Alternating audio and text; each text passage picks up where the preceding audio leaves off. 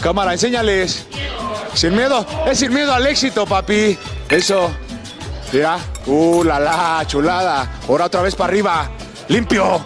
Eso. Piensa en tu nena, en tu ex. Échale solo, muñe. Agárrese, machín. Es sin miedo al éxito. ¡Eh! ¡Eres el perrote mayor! ¡Agárrate, mijo! ¡Agárrate! No, pues es la fábrica de muñecos porque chequen a mis chamacos. Puro muñeco. Compadre, compadre, compadre. Muy buenas noches a todos. Buenas noches, ¿cómo estamos? Bien. ¿Cómo estás, bien, compadre? Muy bien. El Eh. día de hoy, compadre, tenemos un gran, gran invitado que tenemos hace mucho tiempo que queremos invitar, pero pues por cuestiones de trabajo, Agenda, agenda. por agenda, porque es una persona muy ocupada, tenemos aquí al doctor Arturo Ortiz Ayala. Arturo Ortiz Ayala, el pitufo para los compas. Es correcto, bravo. Un aplauso, el aplauso para el invitado del día de hoy. Gracias, hasta que se nos hizo, Manuelito. Hasta que se me hizo Manuelito. Sí. Es un pinche honor, güey, estar con ustedes, no mames. No, Hazte no, para no. acá para que, para que escuche la audiencia tu, tu voz angelical. Es más, yo siempre había querido que me invitaran, güey. Por eso estoy aquí ahora. No, Chigordo es un honor, güey. Más que compañeros de chamba, pues somos familia. Es correcto. Somos hermanos. Este, y hemos encontrado una forma de relacionarnos y vernos todos los días, güey. Con mucha alegría, y eso es lo importante, güey. Así es. Fíjate que antes de que entremos al romanticismo y nos demos unos besos aquí en el podcast, eh, yo quiero mencionar un aspecto muy importante de este podcast que se ha vuelto una tradición y que aparte es un consejo muy bonito, que es Dígamelo, compadre, dígamelo, dígamelo. Farmacias Cruz Rosa. Farmacias Cruz Rosa. Claro, claro. La mejor farmacia dermatológica en Hermosillo, en el estado y en el mundo, Me compadre. atrevería a decir que en el mundo. En el mundo, definitivamente. No creo que haya una farmacia tan surtida en, en medicamentos farmacológicos, en dermatología, como la farmacia Cruz Rosa, compadre. Fíjate que el otro día crucé la calle ahí de- del consultorio de ustedes, que, que es el mío. Gracias. Eh, Así, así dirían en el sur, gracias. Gracias.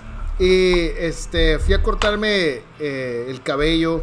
La, gran cabellera que te cargas, es que compadre. debería, debería ir a ponerme cabello, compadre. Sí. Pero. De, de hecho, Teres compró una moto, parecieras como Lorenzo Lamas. Loren, compadre. sí, compadre. Sí. Y fui, me crucé, crucé, me corté el cabello.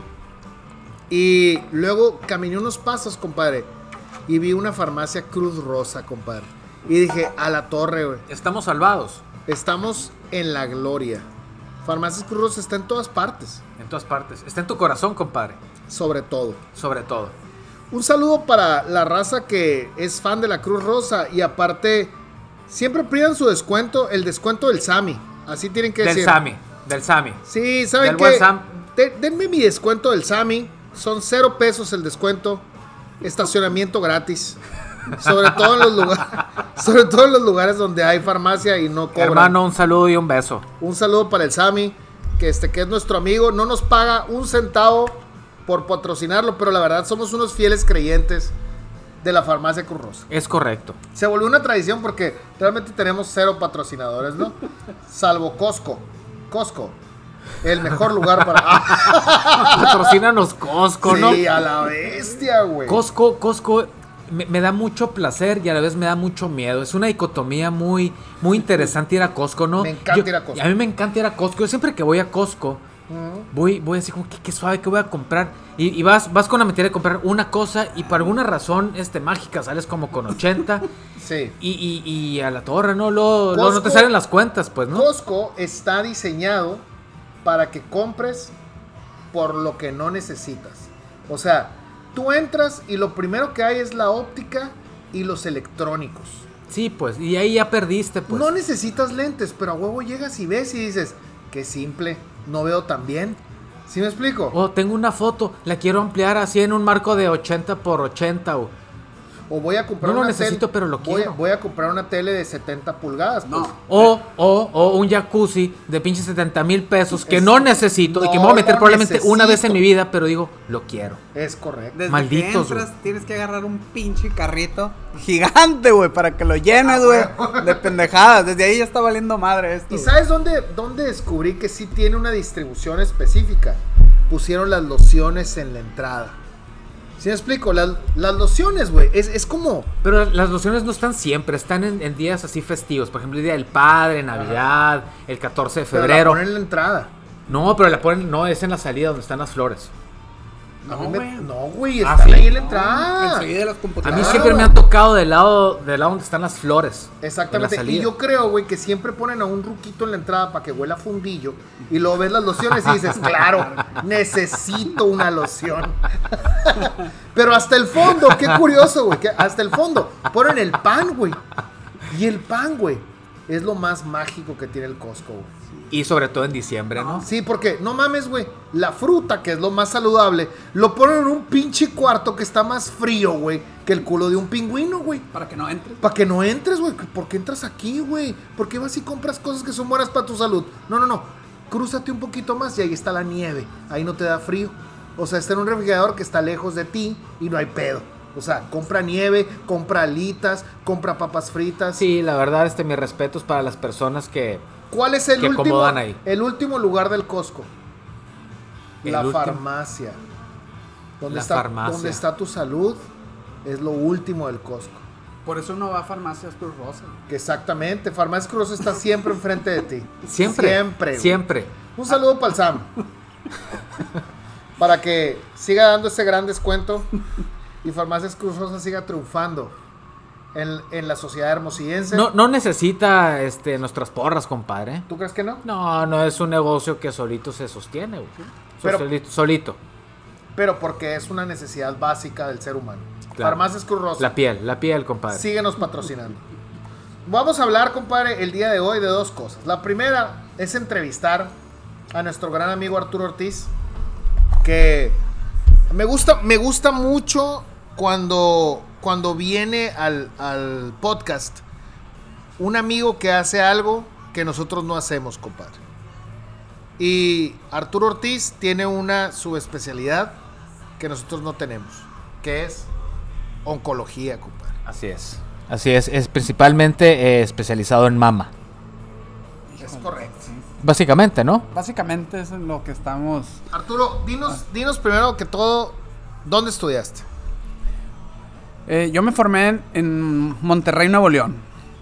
La especialidad la hice ahí en el hospital de ginecobstetricia, número 23 del, de los- del Seguro Social. Es un El hospital, alma el alma mater, ¿no? Es, unas, eh, es un complejo de hospitales, pero esta es una torre muy grande y muy famosa ahí en Monterrey por la gran cantidad de pacientes que tienen. Eh, mucho prestigio local y pues ahí es donde nos formamos y por lo mismo hay una gran cantidad de pacientes, ¿no? Porque el- Oye, Arturo, ¿por qué decidiste hacer, hacer onco? Hacer mama. la verdad era el...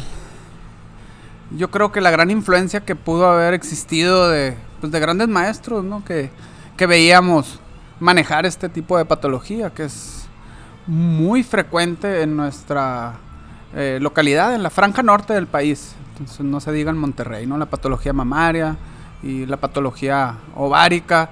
Entonces era un, un campo de acción bastante nutrido en el hospital donde yo me formé y pues por lo tanto pues tienen la influencia de los médicos que, que la tratan en esos lugares y aparte la habilidad técnica, lo quirúrgico que, que esto implica tratar era bastante interesante, ¿no? Entonces eso fue lo que me fue llevando, ¿no? Ver a gente muy, muy capacitada en resolver estos problemas en el hospital. Yéndonos, yéndonos a la parte de que ahorita vamos saliendo de octubre, que fue el cáncer de- el mes del cáncer de mama, el mes más promocionado del cáncer de mama. ¿Tú ves que en Sonora tenemos una necesidad mayor de hacer una difusión tan extensa como se da a nivel nacional? ¿Y, y crees tú que el énfasis que se hace en Sonora debería de ser mayor o estamos bien? Yo creo que estamos muy, muy por debajo de lo ideal. Porque pues, realmente estamos girando en que la difusión se da de forma adecuada, pero la difusión nada más está dando aquí en Hermosillo. Y sin embargo, no se da de forma tan abierta y tan generalizada en tantas localidades o poblados que están alejados de Hermosillo. Eh, ya saliendo de Hermosillo a 68 kilómetros ya está el poblado de Carbó o algún poblado aquí cerca. Ya hay un total desconocimiento y falta de promoción. Todas las pacientes eh, no tienen la facilidad para hacerse una mastografía o hacerse una buena exploración. Entonces ellas están por debajo del estándar que deberíamos de tener en Sonora, ¿no? Entonces, eh, y aparte hay una alta incidencia. Por genética, eh, tú sabes, en la obesidad. La obesidad, el tipo de alimentación, tantos factores que ahorita no se han descubierto, no se han de alguna manera identificado como factores de riesgo con estadísticamente probados, pero sin duda son los que nos orillan a pensar en que eh, este problema se da sobre todo en la parte norte, en, la franja norte del país, cáncer de mama altísimo a diferencia de lo que es la franja sur, ¿no? Los estados del sur inclusive hay estados donde no no presentan tanto esta patología. ¿Y cuál es la diferencia? Pues definitivamente en lo que nos podamos comparar con ellos. Alimentación, alimentos del día, de este, alimentos conservadores, el, empleo del carro para todos los para toda la movilidad que tenemos, el tabaquismo, todo lo que nos hace diferentes. Eso es lo que yo creo que hay que modificar para no tener esta incidencia. Entonces, así como está en Hermosillo, pues están los pueblos del norte del estado. Hay mucha incidencia de, cáncer de mama. Y, no, y definitivamente eh, no tienen el acceso que tenemos nosotros a un mastógrafo o una buena exploración física, ¿no? Siquiera. Ahora, fíjate, hablando de eso, de esa, esa cuestión de, de, los, de los mastógrafos y que no hay un acceso, Fíjate, curiosamente aquí en el estado de Sonora, y yo lo puedo decir porque yo estuve en, Secretaría, de Salud ya hace unos 3, 4 años, y, Sonora fue punta de lanza en cuanto a la mastografía a distancia. Sí. Eh, había, se encontraban 5 o 6 mastógrafos dispersos en el estado, de los cuales mandaban la imagen aquí al centro de, oncología, y los leían las mastografías en tiempo básicamente real y daban un reporte. Y ya si las, si las pacientes resultaban con, con, positivas a alguna patología, en este caso, por ejemplo, cáncer o sugestivo de cáncer, entonces ya se hacía la referencia para ser tratadas aquí. Desgraciadamente hubo, eh, hubo problemas, como todo, ¿no? De, cuestión de infraestructura y de, cómo se mandaban las imágenes y demás, que no eran eh, bien leídas y demás, que se empezó a solventar y todo eso conforme, se, conforme pasó el tiempo. Este, pero a lo que voy es, si hay la intención y si hay como que la, la, la, posibilidad de tratar de, de, solventar este problema que tú comentas. Aparte, nuestro estado es muy grande. No es lo mismo un estado pequeño que pues tienen acceso más rápido a la capital. Aquí nuestro, nuestro estado, como por ejemplo Chihuahua, ¿no? los estados grandes, Coahuila, esos son estados muy grandes donde tal vez no, no puede haber un centro de, de oncología en cada en cada municipio, ¿no? Entonces aquí en el estado de Sonora existía esa, esa posibilidad. En, en, la actualidad no sé, desconozco la verdad, cuál es la actualidad de esa, de esa, eh, de esa campaña o de esa estrategia que se estaba dando, ¿no? Pero sí, sí, existía en ese, en ese momento. Sí, yo creo que ahorita sí depende mucho de la gestión o de la, de la intención de cierta gente que quiere modificar estos programas para tener un mayor alcance. Yo creo que ahorita ya deberíamos de tener no solo cinco mastógrafos, ¿no? Deberíamos de estar en 10 y haber nutrido ese plan que es sumamente bueno para haber ido mejorando, ¿no? Entonces aquí la realidad es que las pacientes que se pueden desplazar a hacer un estudio de imagen, por ejemplo, porque la intención es detectarlos en una etapa temprana. Sí, o sea, es cuando tienen un buen resultado, y se les pueden ofrecer técnicas quirúrgicas muy avanzadas, sumamente conservadoras y con muy buena respuesta. Entonces lo ideal es detectarlo en etapas tempranas. Por eso estamos hablando de los estudios de imagen, no, no palparlo, aunque es importante, pues sí irnos a ese a ese momento en el cual podemos nosotros detectarlo de una forma este, precoz y sin duda la gente que tiene la posibilidad de hacerte estos estudios anualmente, por ejemplo, casi siempre dependen a un medio de, a un, a un sistema de salud ya establecido, ¿no? son ISTE, Seguro Social. Mm, y tienen la facilidad de poder brindarles esa atención, pero aquí en Hermosillo, no en los lugares de origen. Tú lo que comentas de haberles llevado este tipo de estudios a distancia es un plan, yo creo que muy, muy interesante y deberíamos de estarlo haciendo en todas las ciudades y en todos los en todas las comunidades que nosotros tenemos. Yo creo que evitaríamos o detectaríamos muchos problemas iniciales y se les daría una atención pronta a estos pacientes. Y fíjate, sí me gustaría aprovechar ahorita este momento hablando de cáncer de mama. Porque luego de repente, y, es un, llamado de atención a toda la población, porque luego de repente pensamos en cáncer y pensamos en, en personas arriba de 50, 60 años, que realmente es lo que sucedía hace algunos años. En la actualidad, el cáncer de mama y hablando de muchos otros cánceres se están dando en etapas más tempranas de la vida. Entonces, no porque tengas 20 años y sientas una bolita, pues quiere decir que sea normal, ¿no? Entonces, es bien importante la autoexploración y, y, no a los 20 años, desde que una mujer empieza a menstruar, no porque vaya a tener un problema, sino para que vaya para que vaya conociendo sus mamas y su tejido y detectar eh, y que se vaya haciendo como un hábito, ¿no? Para detectar alguna situación anómala en, en el tejido mamario para que acuda atención. Entonces es bien importante este, establecer aquí que el, que el cáncer no se da únicamente en mujeres de 40, 50 años, se puede dar en... Todos hemos tenido pacientes de veintitantos años que tienen este problema, ¿no? Claro. Sí, la verdad es que es donde entra lo que dijo Saúl, pues lo importante de la difusión de esto, o sea, estamos por debajo y yo creo que sí, porque sí debemos de no solo impactar de manera local, nosotros lo hacemos de y tenemos el conocimiento de estos casos, ¿no? Que se dan mujeres muy jóvenes, ¿no? Los hemos tenido y los hemos discutido como amigos, como compañeros de trabajo, inclusive en nuestro área privada, donde nos damos cuenta de que estos problemas sí existen y debemos de hacer sin duda un análisis muy complejo. Entonces, ¿qué pasa con todos esos pacientes que no tienen la posibilidad de tener una, una asesoría para una autoexploración o sea, completa, adecuada, este, tener accesible para ellos a lo mejor un estudio de ultrasonido en etapas tempranas. Híjole, yo creo que sí estamos muy por debajo de lo que podríamos ofrecerle a otras comunidades. Sí, en Hermosillo creo que hay gente bien capacitada y bien calificada para tratar esto.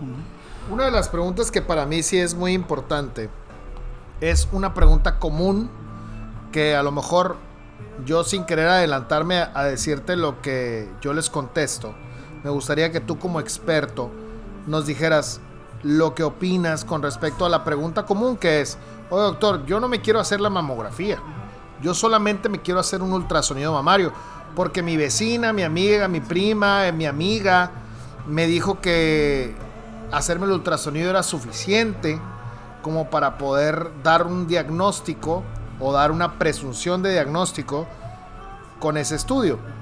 Y yo sé la respuesta correcta, pero quiero que tú como experto les digas lo correcto es. Sí, es bien interesante porque se ha venido dando esa, e, esa, esa, idea, ¿eh? Y, y, se ha difundido o ha sido muy frecuente escucharla porque se ha difundido por medio de internet. Sí, y de una forma tan, tan, tan tan sólida y tan fuerte que a todos nos ha llegado la consulta, yo creo. A todos nos han dicho eso. Y yo no me voy a hacer la mastografía porque me dijeron que eso me va a condicionar el cáncer, ¿no? Por diferentes vías, ¿no? El empleo de radiación o porque me aplastan el seno, o sea, y esa es la conducta y las pacientes se lo están dejando de hacer, ¿no? Entonces queremos, es bien importante comentarles que son, eh, son dos estudios sumamente diferentes. Cuando quieren sustituir con un ultrasonido, por ejemplo, el estudio mastográfico, es porque están diseñados o destinados a identificar cosas totalmente diferentes en el pecho. Entonces, ¿por qué se da el, por qué se da el, análisis con la mastografía? Por ejemplo, eh, tiene la peculiaridad, eh, uno de los principales cáncer que se encuentran este, identificados dentro de la mujer, que todos lo sabemos, por ejemplo, es el eh, ductal infiltrante. Entonces, dentro de sus características metabólicas, es que mientras van creciendo, ¿sí? van dejando depósitos de calcio. ¿sí? Depósitos de calcio. Eh, el calcio pues lo encontramos en el hueso y muchas estructuras, ¿no? Entonces, y para la visualización de estas estructuras óseas, por ejemplo, nosotros usamos lo que es el rayo X. Entonces, se diseñó de alguna manera en base a las proyecciones, porque son dos proyecciones en las que se tienen que hacer en la, el estudio mastográfico, básicamente, Entonces, al, al estarse depositando lo que es estas calcificaciones o estos depósitos de calcio del metabolismo de lo que es el cáncer mientras está creciendo pueden ser identificados con este, con este examen. Entonces es donde adquiere una relevancia muy importante. ¿sí? Aparte de analizar o ya eh, poder evaluar algunas características del seno, esta es una peculiaridad que se puede identificar en forma temprana en este tipo de cáncer. Sí, hay otros, ¿sí? Y sí, hay un porcentaje en el cual está descrito que no se identifican algunos de los problemas. Por eso se sugiere que se hagan las investigaciones cada año y la autoexploración llega a tener una relevancia importante. Pero detectan un 80% la posibilidad de una patología temprana al, estar identificando estos problemas. Entonces es un estudio con mucha validez y es bastante accesible y es un estudio que es básico en la investigación de lo que es el, el cáncer de mama. Entonces, cuando nosotros hablamos de lo que es el ultrasonido mamario, el ultrasonido mamario permite identificar otro tipo de, de, tejidos o otro tipo de imagen, ¿sí? Y que sirve para complementar el estudio mastográfico, ¿sí? Entonces, ninguno es mejor que otro. Inclusive existen otras, otros estudios, como lo es la resonancia magnética, que es bien sensible, es un muy buen estudio para identificar lesiones tempranas, pero por lo difícil que puede ser, o, lo accesible, o lo costoso, este, casi siempre nosotros estamos este, destinados a investigar con lo que es el estudio mastográfico y con lo que es el ultrasonido. Ah. A, lo que voy es que nada más no sustituye el estudio de ultrasonido a la mastografía. ¿Por qué la mastografía es el estudio que nosotros empezamos a realizar en etapas arriba de los 40 años?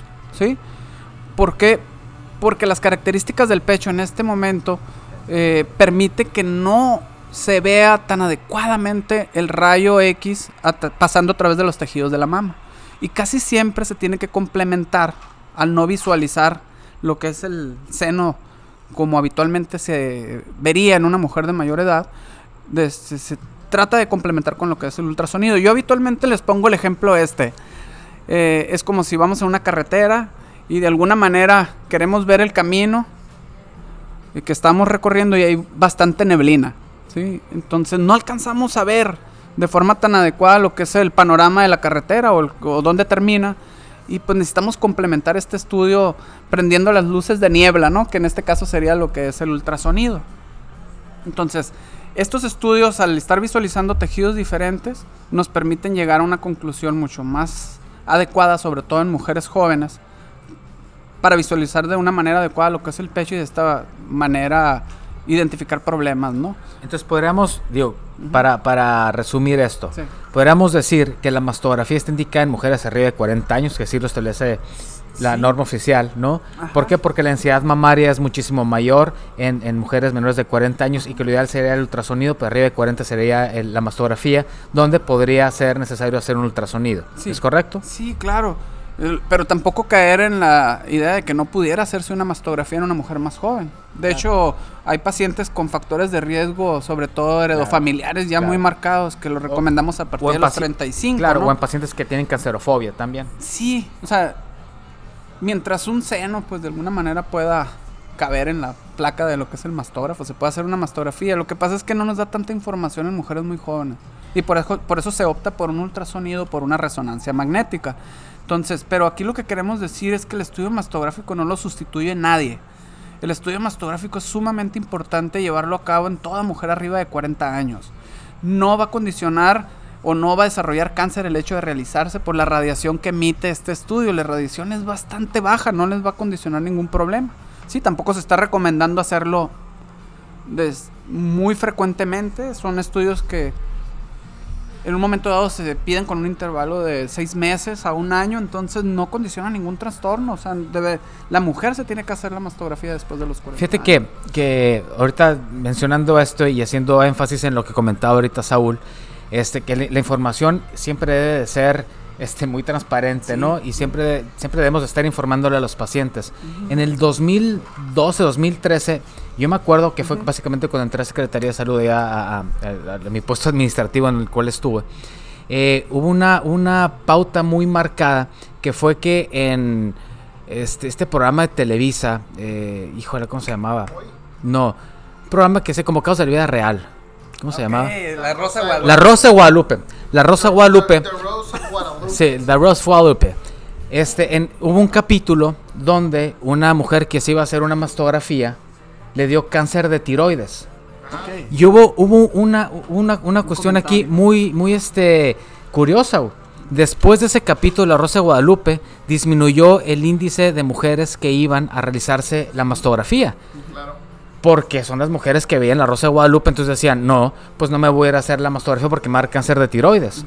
¿No? Entonces, digo, también las televisoras y todo eso tienen que Sí, claro. o sea, tienen, tienen una importancia y tienen una responsabilidad muy grande en este asunto, porque para, para bien o para mal en este país, ¿no? Luego las, las novelas y esos tipos de programas son los que nos informan, ¿no? Entonces, este, hacer, hacer eh, el énfasis muy claro de que la mastografía no te va a ocasionar, como tú bien comentabas, ¿no? Algún otro tipo de cáncer, ¿no? La mastografía se tiene que realizar porque es el estudio donde podemos detectar el cáncer de mama en etapas muy iniciales y donde se puede hacer algo al respecto. Digo, siempre se puede hacer algo al respecto, pero con mejores, este, con mejor pronóstico. Sí, claro. Una pregunta, ¿el, ¿el cáncer de mama es curable Sí, por supuesto, en etapas tempranas. en etapas tempranas? Sí, sí, sí, no, y hay cirugías sumamente... eh, la, sí, conservadoras. La tendencia, de hecho, es a invadir lo menos posible el pecho, ¿no? Claro. Eh, de hecho, ya los mismos ginecólogos y los mismos cirujanos, pues ya la tendencia es a no tratar de manera quirúrgica cualquier aspecto que se pueda de este, estar presentando en el seno. En el seno hay mucha patología benigna, ¿no? Y Claro. es lo que nomás nos llega. Y la mujer llega bien angustiada a cualquier edad porque se siente una bolita, porque se siente o tien- siente dolor. Y nosotros tenemos que hacer pues la investigación inicial, ¿no? Todos como profesionales debemos de tenemos el conocimiento para hacerlo, entonces solicitamos ultrasonido dependiendo de la edad o lo que es la mastografía. Y ya la tendencia actual es no operar como antes se Como veía, antes, ¿no? claro. Este, cualquier tipo de situación. Ahorita eh, ya los equipos o la tecnología ha avanzado tanto que alcanzado a los estudios mastográficos y a, estu- y a los estudios ultrasonográficos. Los equipos ya son muy modernos y ya se puede de alguna manera evaluar las lesiones de una manera tan completa que la tendencia ahora es el seguimiento o el manejo conservador de las lesiones. Entonces, hablando específicamente del tipo de cáncer, el cáncer en una etapa temprana definitivamente es, es curable, ¿no? Claro. Pues, muchas gracias Arturo. Vamos a pasar al segundo tema, que fue el tema que dijiste tú, compadre. La muerte. Signo vitale muerto. Muerto. Muerto. Muerto. Y, y sí, sí quería- sí, porque digo, se, se presta el tema, obviamente, porque acaba de pasar Halloween, pero más que nada aquí en nuestro país, el, el Día, de muerto. El Día de Muerto. Día de Muerto. Los días de lo muerto. ¿Qué opinas de la muerte, compadre? ¿Te da miedo la muerte, compadre? Eh, no. No, no, no le tengo miedo a la muerte. Neta, ¿no piensas en la muerte? Sí, constantemente. Constantemente, porque fíjate que mi papá, mi papá y tu papá tienen setenta y tantos años, y mi papá me dice, cuando tenía tu edad yo no pensaba en la muerte. Ajá. Ahorita lo pienso todos los días porque está muy cerquita, ¿no? Y si lo ves, lo ves, pues tiene toda la razón y lo piensas más seguido. Por eso te preguntaba, ¿tú piensas en la muerte? Fíjate que pienso. Yo no tanto. Sí ya, sí ya pienso más que hace 10 años, sí definitivamente, pero no pienso tanto. Fíjate que sí, sí pienso en la muerte y pienso en la muerte, por ejemplo, eh, todas las personas que en este momento nos están escuchando en el podcast se van a morir en el siglo XXI. ¿Sí me explico? Sí. Nadie de las personas que están escuchando este podcast se va a escapar de morirse en el siglo XXI. Ok. ¿Estamos de acuerdo? Sí, el punto es. Eh, no quiero ser acá eh, drástico y draconiano en el aspecto de decir nadie se va a escapar, pero hasta cierto punto la, el índice de mortalidad ha ido aumentando su edad porque hemos ido encontrando nuevas terapias para postergar la muerte y para alargar la vida. O sea, eh, últimamente se han puesto muy de moda dietas, suplementos, lo que te dé tu gana, que vayan ido alargando la vida. Pero alargar la vida no es más que el hecho de ser viejo más tiempo. ¿Sí me explico? O sea, porque eres joven un tiempo. Y después ya nada más es una.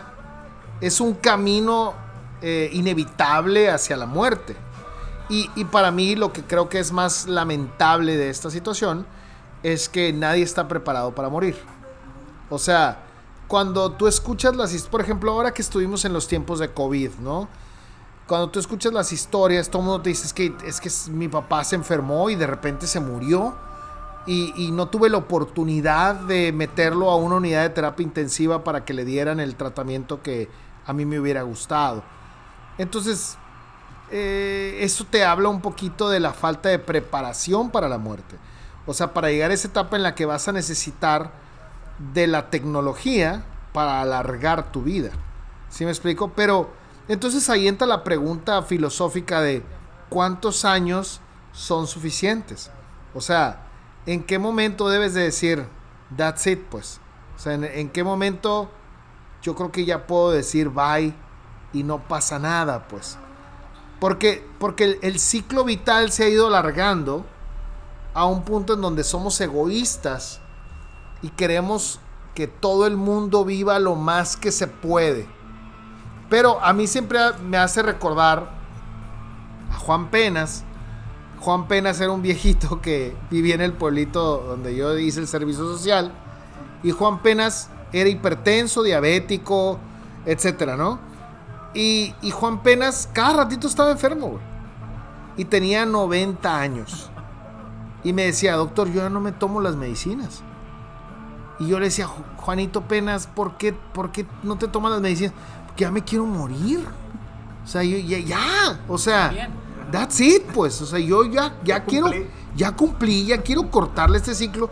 Porque me duelen las rodillas, me duelen los tobillos, me duele la espalda me, me, duele la cabeza, estoy cansado, no me puedo mover solo, eh, no alcanzo a ir al baño. O sea, el hecho de que puedas extender la vida no quiere decir que necesariamente sea correcto vivir. Entonces, obviamente vivimos una época en donde las esperanzas de vida cada vez se van alargando y cada vez vamos pensando en tecnologías que pudieran alargar la vida no solamente desde el punto de vista físico, sino desde el punto de vista tecnológico, ¿no? La cuestión de la singularidad y que exista la posibilidad de que en un momento dado te puedas sincronizar con la tecnología para seguir viviendo. ¿Qué tan sano es que eso suceda? O sea, ¿qué tan sano es seguir teniendo un Israel Jardines o un Arturo Ortiz o un Saúl Madrigal que sigan viviendo dando su opinión desde un punto de vista virtual? Pues depende de quién seas, ¿no? Exactamente. Digo, ¿no te gustaría tener un Einstein ahorita?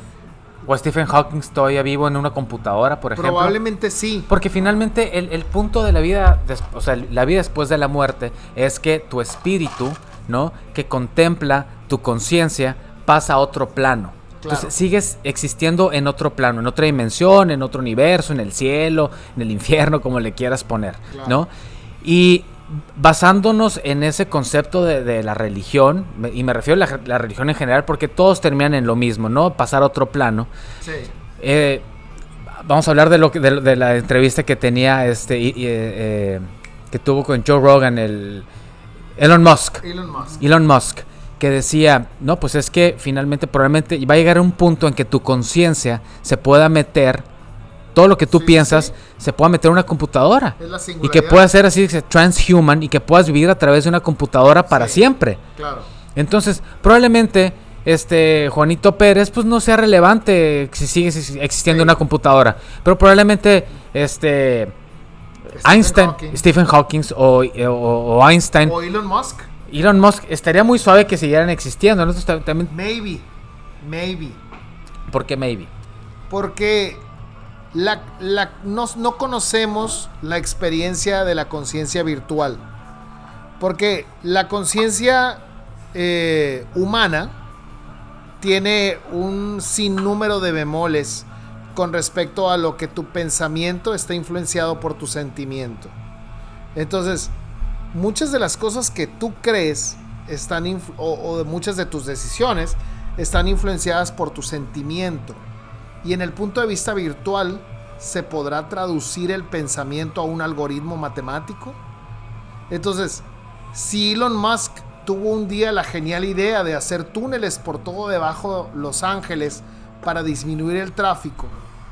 Eso está motivado por su inteligencia, por su conocimiento, pero también tiene una parte de sentimiento. Y esa parte de sentimiento no sé si es traducible a la conciencia virtual. Y si no lo es, a lo mejor el pragmatismo de lo, matemático pudiera ser que las decisiones de una conciencia virtual se convirtieran en decisiones demasiado pragmáticas en donde la vida y la muerte ya no es tan importante. ¿Sí me explico? Sí, definitivamente. En, en, donde puedas decir, este grupo de personas que me estorban, vamos a quitarlos. ¿Sí me explico? Vamos a destruir esta parte de conciencias porque realmente no son importantes para el pragmatismo de lo virtual. Y ahí es donde nos podría separar al ser humano de la computadora. Pero, pero ¿qué tal que eventualmente la inteligencia artificial sea tan inteligente que pueda emanar sentimientos humanos? Porque, digo, hace muchos años, muchos, muchos años, era impensable que un hombre pudiera llegar a la luna. Claro, claro. O que podamos llegar al espacio. Claro. Ya lo hicimos. Entonces, eh, digo, todo, todo está a, tres tiros de piedra ya en estos momentos. Todo puede suceder. Entonces, en el supuesto, digo, no sabemos lo que pueda pasar, pero podría ser que en algún momento, sí, tal vez si, si tu conciencia pasara a una computadora y emanara esos sentimientos, podría seguir siendo Saúl Madrigal en una computadora. Es así mind blowing, pues, o sea, sí, sí, sí, este, está como de pensarse. Yo te voy a decir una y, cosa. Y me da miedo, y, y, la verdad me da un poquito de miedo, ¿eh? Yo te voy a decir una cosa. En el momento en que sea factible el poder emanar una conciencia humana a una conciencia virtual, es donde la religión va a tener un fin. Yo que no soy religioso, no soy una persona religiosa y una disculpa para las personas que lo sean, porque a lo mejor se pueden sentir ofendidas de que yo piense que la religión es eh, innecesaria. En el momento que tú puedas traducir una conciencia virtual, de una conciencia humana al mundo virtual, pues tú estás creando tu propio cielo. Se acabó Dios. Se acabó Dios. Te, te, estás sí, yendo. Está bien rudo, está muy rudo, güey. Sí, está claro. muy rudo, pero te sí, estás, pues. Te estás yendo del mundo físico a un mundo no Está tangible. cabrón, güey, sí. Entonces, salirte a un mundo no tangible y crear conciencias que fueron humanas en un mundo intangible, pues entonces el paraíso y, y el, y el, el cielo y, Está en el internet, pues. está en el internet. Exactamente. Oye, Arturo. Mira. A ver, pate, pate, pate. Ok. ¿Tú crees en la vida después de la muerte? La verdad, no creo. No crees. No lo creo. No crees. O sea, ¿tú realmente crees que te petateaste y se acabó? Lo que hiciste, hiciste y se acabó. Y se chingó. Ok. ¿Y Bueno, tú, Irra? Porque te iba a hacer esa pregunta. Tú ahorita, tú en este momento piensas en la muerte, güey. Sí lo pienso más que hace 10 años. Ok. Sí, sí, sí, sí pienso en la muerte. No tan constantemente, pero de repente sí. Y más ahora que cumplí 40, ¿no? Sí. Sí, sí, como que me, me tuvo un momento de introspección muy grande y sí empecé a pensar en ese tipo de cuestiones y, y- y lo pienso así como que de momento. Eh, si me preguntas, ¿qué era una vida después de la muerte? Tal vez ahorita, eh, si tuviera que decidir, diría que no. Eh, me gustaría, por, tal vez por sanidad mental, porque yo- sí soy, soy un poquito más religioso tal vez que el Saúl, pero no mucho más. Eh, y creo que por sanidad mental se da todo este asunto de la religión, porque uno quiere seguir eh, permaneciendo de alguna manera, ¿no? Entonces, si no lo puedes hacer en este plano, lo tienes que hacer de alguna otra manera en otro plano. Yo siento. Ok, yo ahorita no puedo creer en eso. Pero yo siento que sí es innegable hasta en los más escépticos. Que llegas a tener este interrogante ahorita que dijeron de los papás de nosotros. Ajá. Sí, o sea que, ah, cabrón, ya se empiezan a cuestionar eso. Y el mejor ejemplo yo lo tengo con mi papá. Mi papá es el, yo creo que el, el ateo número uno, ¿no? En, en- en los momentos en los que yo recuerdo de lucidez y de alguna manera mm, distanciado de lo que es la religión, ¿no? Eh, me llamó mucho la atención llegar con él en algún momento, ¿no? Y ver su cuarto después de haber yo regresado a estudiar y ver un gran crucifijo, ¿verdad? De- arriba del, en el- eh, volteando a, a su cabecera. Digo, ¿y eso? ¿Y si sí? Y yo callé y me salí del cuarto. tenía razón. Y sí, sí, cabrón. va a llegar un momento donde lo vamos a cuestionar y le vamos a preguntar al Saúl en el podcast del, del 2030, ¿verdad? A ver qué opina ahora con respecto a esto. La verdad, yo, yo no puedo decir que soy ateo. La verdad, no puedo decir que soy ateo. O, o no quiero llegar a ese punto, tal vez precisamente por ese asunto, pues, ¿no? Eh, ¿Existirá algo? No lo sé. No sabemos. No lo sé. Insisto, me gustaría pensar que sí lo existe. Sí, por la gente que te rodea. ¿Te gustaría que si existiera por tus hijos? Si te gustaría que, te, que existiera por la gente que tú quieres. O sea, por un sentimiento que, que, desea. El hecho de que haya. sí, o sea, el, permanecer. Tío, ese sentimiento egoísta de decir, pues es que yo quiero seguir permaneciendo, si no es en este plano, en algún otro, pues. Ajá. ¿No? Ajá. Por eso, tío, yo, yo no. Yo tendría que decir que hasta que te mueres y aquí se acabó, ¿no? tal vez e-, ese sentimiento egoísta, ¿no? Por alguna razón, sí me gustaría pensar que existe algo. Ajá. Y ahorita que comentamos, hablando del ateísmo, ¿por qué tú crees que una gran mayoría de, la, de, la, de los médicos o la gente que se dedica a la ciencia se hace atea? Porque... O es atea más bien. Yo creo que porque tu conocimiento generalmente va más allá del común denominador. Entonces, desde tu estudio básico de la biología, sabes que existieron los dinosaurios. Entonces, bajo la teoría teológica, el mundo se creó hace más o menos unos 7000 años. Entonces, pensar que el humano y el dinosaurio convivieron, pues es como pensar que los picapiedras no es una caricatura, sino un documental. Entonces, Sí, pues o sea, los dinosaurios y los humanos jamás convivieron. Y los dinosaurios vivieron millones de años atrás y el humano tiene poco tiempo de haber evolucionado y de haber convertido en un, en un ser pensante, ¿no? Alguien me decía hace poco, es que cómo puedes pensar que provenimos del chango. O sea, ¿cómo es posible que, que el humano venga del chango si todavía hay changos? O sea, no, o sea, no seas estúpido, ¿no? O sea, no, nosotros somos un tipo de chango que evolucionó y pensó y empezó a crear herramientas y, fue desarrollando la habilidad para poder comunicarse y crear más herramientas y de esas herramientas fue creando una civilización y esa civilización fue siendo más productiva y aprendió a sembrar y o sea, somos un tipo de chango que se volvió más inteligente que las demás especies. De hecho, lo más notable para mi gusto desde el punto de vista del ser humano es que no pertenecemos a la cadena alimenticia. Somos el único animal que no tiene que salir a cazar para comer. Los demás animales sí tienen que salir a cazar. De hecho, yo, yo considero que una de las partes importantes de nuestro problema de salud de la obesidad es eso. O sea, ya no existe esa parte de tener que sufrir para comer en el común denominador. El común denominador puede comer en base a eh, elementos creados por el mismo ser humano. Entonces, somos una raza privilegiada en este planeta, tan tan. Pero no somos la única raza privilegiada y tampoco creo que vamos a sobrevivir el resto de la, de la historia de la Tierra. O sea, ¿qué, probablemente sería el siguiente elemento eh, sobreviviente de, la humanidad o de la Tierra? Las bacterias y los virus creo yo que a final de cuentas las bacterias y los virus terminarán de acabar con la humanidad. O a menos que la humanidad decida irse de este planeta y vivir en otro ambiente, ¿no? Entonces, creo yo que no nos va a tocar a nosotros. O sea, no nos va a tocar a nosotros como seres humanos. Que, como también creo yo que es muy discutible el hecho de que vayamos a vivir esa etapa en donde podamos sincronizarnos con una tecnología y ser inmortales. O sea, dudo mucho que eso vaya a suceder en nuestra generación. Si me llega a tocar a mí, con mucho gusto me tocaría. Pero todo ese tipo de elementos que mencioné ahorita son cosas que los médicos piensan. Pero no lo piensa cualquier rama de, de profesionistas. Yo estoy totalmente de acuerdo. Ahora, podemos decir que ahorita aquí donde estamos los tres, vamos, ok, Vamos a ponernos en el punto de que, ok, los tres creemos fielmente de que te mueres y se acabó. No digo, con todo respeto a las creencias de, las siete personas que nos están escuchando, ¿no? Ok, diferimos con, con ustedes probablemente.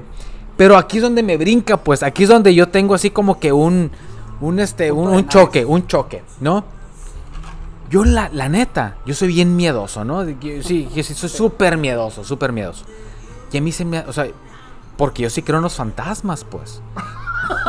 Ajá, pues. Entonces, si creo en los fantasmas, entonces tengo que creer en la vida después de la muerte, pues. ¿Sí me explico? Claro. Te voy a decir qué tan miedoso soy, compadre. ¿Qué es un fantasma? Espérame, déjame decirte qué tan miedoso soy. Ajá. Ahí te voy a decir qué tan miedoso soy. Hace como, como un mes me levanté en la noche, me dio mucha sed.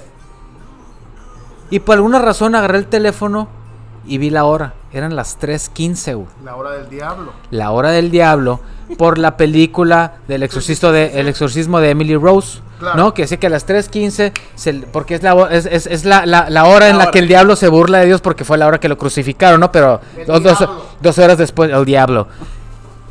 Pate, ¿tú crees que bajé, bajé por un vaso de agua? No bajé, porque soy bien miedoso. ¿Sabes qué hice? Agarré el termito del Pepe Charlie, de hijado, y me lo empiné. Dije, si se muere ese el vato, no me importa, güey. Yo no bajo.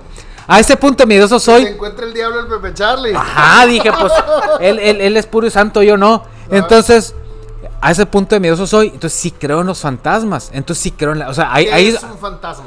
un fantasma es un e- es el ente o es la representación de una persona in the afterlife. O sea, en, la- en, en- en el plano no terrenal, ¿no? Eso es un fantasma. Ok, entonces, ¿por qué cuando, cuando eres un... Vamos a suponer que tú, que tú te conviertes en un fantasma. Mañana te mueres. ¿En qué edad vas a ser representado? Eso es una buena pregunta, porque por ejemplo, los mormones, Ajá. los mormones dicen, eh, tú no, tú te quedas... Tiempo. Por Manda. cierto, los mormones es la religión más pendeja del mundo. Y si hay un mormón oyéndome, eres un pendejo. Continúa. Híjole, espérate, espérate, no, te la voy a... Un testigo de Jehová, perdón, testigos de Jehová. Perdón, testigos, sí, sí, perdón. Y, eh, eso es un tema, un podcast, ¿no? Con todo, con todo, sí, perdón, perdón, perdón, digo, respetamos, pero no Sí, respetamos. pero, pero, ok, los mormones, este, John Smith no, cono- no conoció a Jesucristo en un bosque. No sean mamones. No mames. No, Eso no puede suceder. No, pero bueno, se supone que, que, que tú, que tú, no, perdón, no es cierto. Los testigos de Jehová, los testigos de Jehová dicen que tú no te vas, tú no te vas al cielo, te quedas en este plano. Ajá. Hasta que llegue el día del juicio final, donde realmente ahí van, va- van, a, van a decidir si, si eres parte del cielo o del infierno. Entonces, que tu ente se queda, o, o la representación de ti, si es que mal no me acuerdo si son los mormones, queda como tu, como tu etapa más joven, Órale. más joven de ti. Órale. Eres como el bat, como Patrick Swayze, pues. Exactam- exactamente. Ghost. O sea, digo, tú puedes tener 80 años, pero eres el Saúl mi niñazo de los 25, Órale. por ejemplo. Está, fútbol, y está muy fútbol. suave, ajá. Claro. Que podías correr 10 kilómetros sin cansarte. Totalmente. Esa parte me gustó mucho, ¿eh? Está muy Claro, suave que, pues, es que, ajá. atractivo. Cuando tenías cuadritos. Tenías Ajá, cuadritos, ¿verdad? es correcto. Cuando tenías cuadritos, compadre, ¿no? Nadie Eh, va a saber si tuve o no.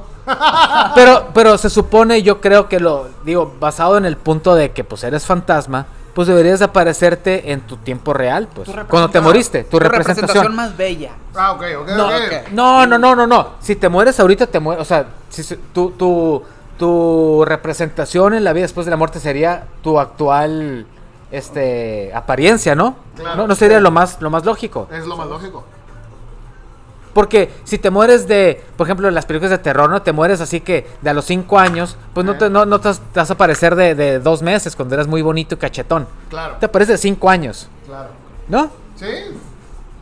¿Tú crees en los fantasmas? Ok. Yo, yo no creo. No crees en los fantasmas, No. neta. Neta. No te asustan los fantasmas. tiempo, tiempo. Entonces, si te mueres acá, si eres, si eres un recién nacido y te mueres, pero eres un alma en pena, ¿cómo te representas? Pero es que supone que no eres un alma en pena porque no tienes conciencia. Ah, ok, entonces ahí sí. Si entra Yo creo, yo, es que, espérate, me estoy metiendo como el abogado del diablo, compadre, Sí, espérate. sí. Ajá. El diablo que se te va a aparecer en la noche a las 3.15. Hijo de tu pinche madre, soy bien miedoso, yo sí soy bien miedoso, güey, la neta. Ajá, sí me asusto, yo sí me asusto. ¿Y Yo soy, una, yo soy una película de terror y sí me asusto. No, Neta, yo no, güey. Yo Vale, sí, en la noche así no bajo por un vaso de agua. ah, muero- no. Me muero de sed primero. Sí. Escúpeme en la boca. Oye, bueno, ¿y luego? ¿Y luego qué? Ah, o sea, ¿de este- los bebés? Ajá. No, no, no, te digo, yo me supongo que pues no hay conciencia, entonces pues ellos sí se van directito, pues. Se van directo al cielo. Porque no hubo un trauma, pues. Ok. ¿Cuál es la, ¿cuál es la mortalidad infantil en el mundo? Sí, yo sé que es más, ajá. El cielo debe tener una sobrepoblación encabronada, güey. Pero pues el cielo es infinito, compadre. Entonces, como el internet, pues.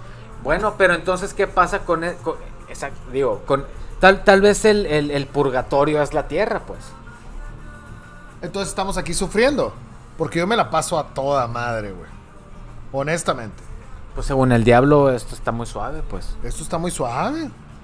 O sea, la neta, si me, si me voy a morir y voy a ir a un lugar que es el cielo, que es el lugar donde están los buenos, lo más seguro es que no se puede fumar. Entonces yo no quiero ir al cielo. Como la, la película El abogado del, del diablo, Ajá. el speech que se avienta, este... I'm a Phenoman. Qué bárbaro, pues. Dices tú, ok, bien diablo, pues. Claro.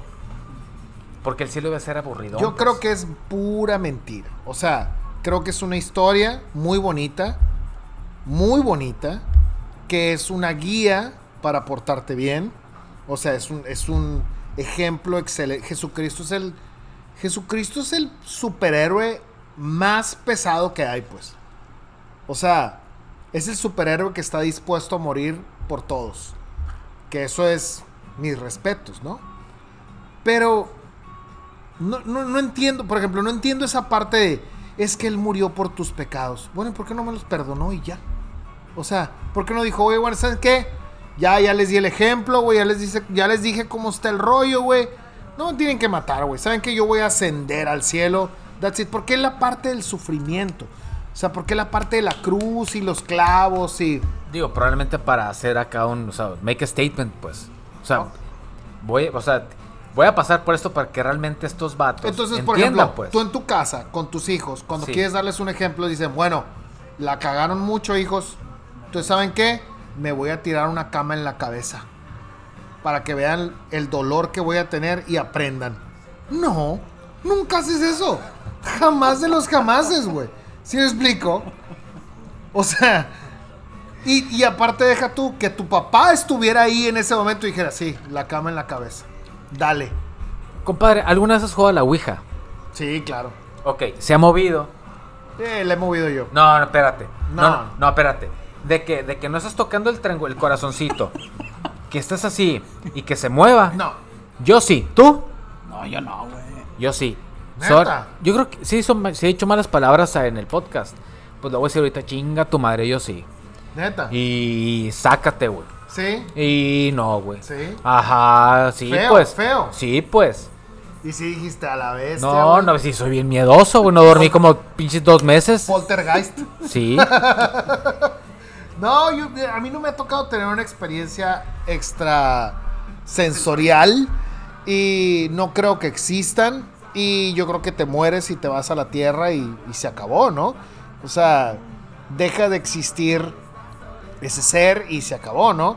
Y los seres comunes y corrientes como, como tú y como yo, pues no saldrán en las enciclopedias y no, no se hablará de ellos más que un tiempo, ¿no?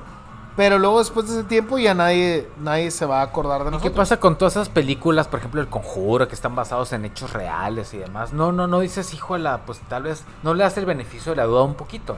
No, por, por la cuestión de los, de los padecimientos psiquiátricos que te hacen eh, tener actitudes que están fuera de la normalidad.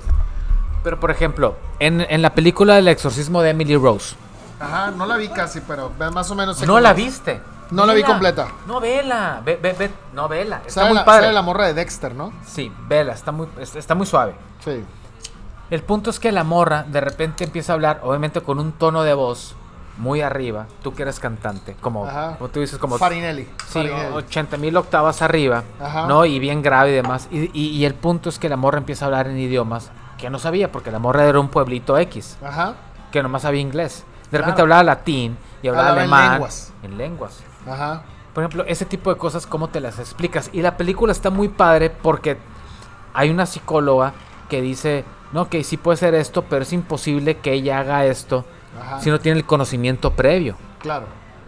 Entonces, ese tipo de cuestiones sí te, sí te meten la duda, pues. Claro, claro, pero a final de cuentas me parece. eh, me parece que si fuera tan prevalente el hecho de que existieran espíritus, lo veríamos más seguido. ¿Sí me explico? Es como, por ejemplo, ¿de qué se muere la mayoría de la gente a nuestra edad? De accidentes. ¿Ok? Y eso lo ves en el día a día. Si fuera tan prevalente el ver eh, fantasmas, pues todos viéramos fantasmas. O sea. ¿Crees en los ex- extraterrestres, compadre? En los ovnis. no, No crees, güey. no. Neta. Ajá. ¿Crees en los astronautas? Sí, claro. ¿Has visto alguno? Sí, claro. Entonces, ¿por qué crees? Porque los he visto.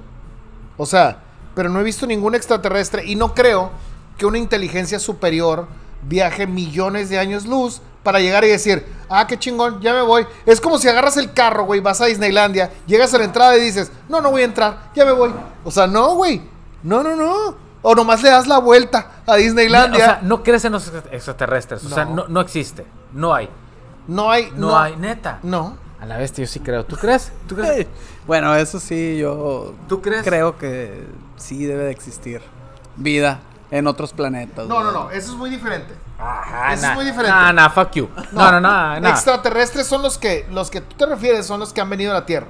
Sí, pues, o sea, un ovni. Entonces, ¿no crees? No, No crees. no, O sea, ¿no crees que han pisado aquí tierra? no, No. no. Neta. Ajá. Ok, güey. Porque te voy a decir por qué. Porque a qué vienen entonces. ¿Cuál, cuál es, ¿Cuál es el legado de los extraterrestres?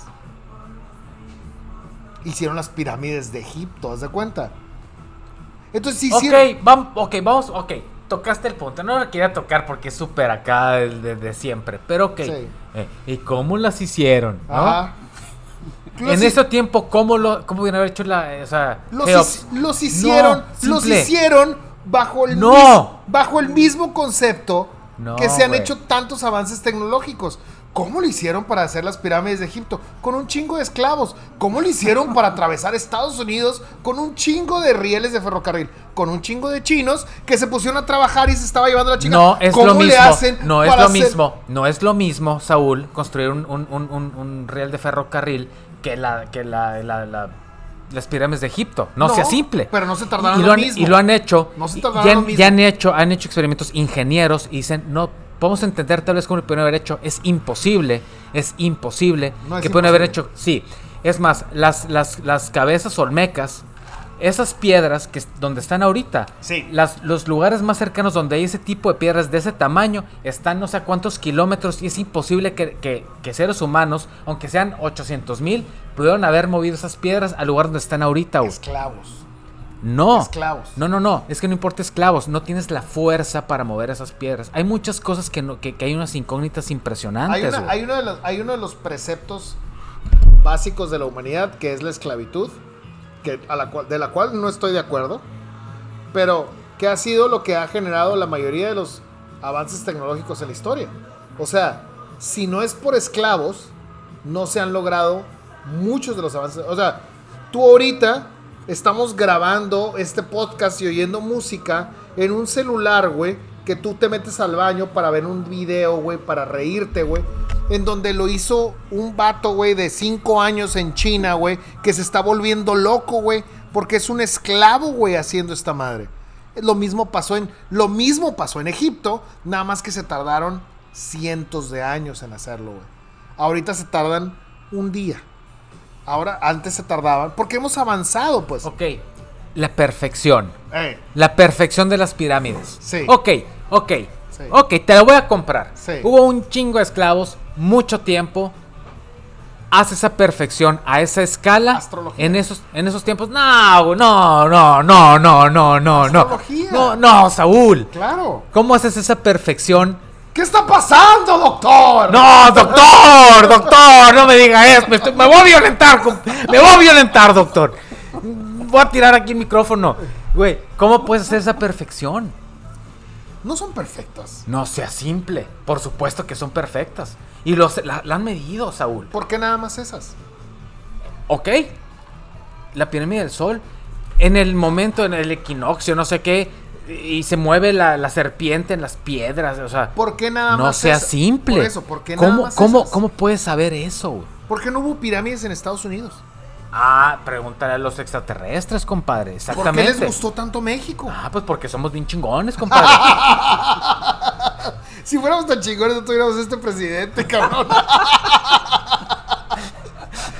Pues Sí, que, perdón, perdón es- para el licenciado López Sí, Obrador claro. que nos está escuchando. nos conquistaron ¿no? los, los- nos conquistaron los españoles. Eso no estaba en el plan de los de nuestros hermanos de las estrellas. Exactamente, pues. No, no, no. Hay, Si muchos, éramos- hay muchos interrogantes. si- va. No, si éramos no. tan inteligentes, ¿cómo cambiábamos unos espejos por oro?